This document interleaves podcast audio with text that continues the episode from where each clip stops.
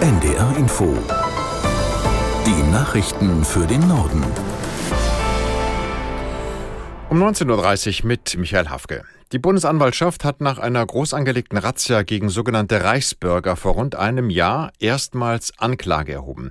Nach Angaben der Karlsruher Behörde geht es um 27 Verdächtige. Aus der NDR Nachrichtenredaktion Gisela Former. Angeklagt sind unter anderem der Frankfurter Geschäftsmann Reuss, die frühere AfD-Bundestagsabgeordnete Malsack Winkemann und ein Soldat des Kommando Spezialkräfte der Bundeswehr. Die Bundesanwaltschaft wirft ihnen Mitgliedschaft und Unterstützung einer terroristischen Vereinigung vor. Sie sollen sollen geplant haben, die staatliche Ordnung in Deutschland mit Gewalt zu stürzen, Bundestagsabgeordnete gefangen zu nehmen und eine eigene Staatsform zu installieren. Die hätten sie schon in Grundzügen skizziert. Die Reichsbürgergruppierung war bei einer Razzia am 7. Dezember 2022 aufgeflogen. Durchsuchungen gab es in mehreren Bundesländern, Österreich und Italien. Nun müssen Gerichte entscheiden, ob die Anklagen zugelassen werden. Die Verfahren sollen vor den Oberlandesgerichten in Frankfurt am Main, München und Stuttgart geführt werden.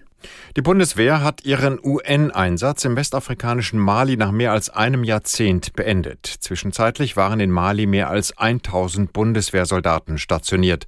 Aus Berlin Uli Haug.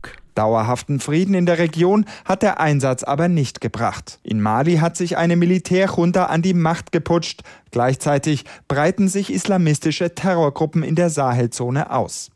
Positiv am Mali-Einsatz war für die Vorsitzende des Verteidigungsausschusses, Stark Zimmermann, dass die Menschen nach einem Bürgerkrieg zumindest eine Chance zu leben und zu überleben hatten. Die Bundeswehr könne zwar zur Stabilität beitragen, aber dann müssten auch die politischen Lösungen kommen, so die FDP-Politikerin. Im kommenden Jahr darf aus der Nordsee deutlich mehr Fisch gefangen werden als bisher. Das haben die EU-Staaten nach langen Verhandlungen entschieden. Aus Brüssel Holger Beckmann. Demnach soll im Jahr 2024 die maximale Fangmenge für Deutschland, beispielsweise für den Nordseehering, bei knapp 48.600 Tonnen liegen, was einem Plus von 30 Prozent entspricht. Für Scholle aus der Nordsee liegt das Plus bei 23 Prozent, für Seelachs bei 18 Prozent, für Kabeljau bei 12 und für Schellfisch sogar bei 66 Prozent. Deutlich zurückgenommen allerdings wurde die erlaubte Menge für Makrelen aus dem Nordostatlantik, der im westlichen Bereich auch für die deutsche Fischwirtschaft von Bedeutung ist. Der Grünen-Politiker Trittin legt sein Bundestagsmandat nieder. Das bestätigten sein Büro und die Fraktion dem ARD Hauptstadtstudio. Danach scheidet der 69-Jährige Anfang Januar aus dem Bundestag aus. Trittin sagte dem Spiegel, die Mitte der Legislaturperiode sei der richtige Zeitpunkt, um selbstbestimmt zu gehen. Der Niedersachse ist seit 25 Jahren Mitglied des Bundestages. In der Regierung von Kanzler Schröder war er Bundesumweltminister.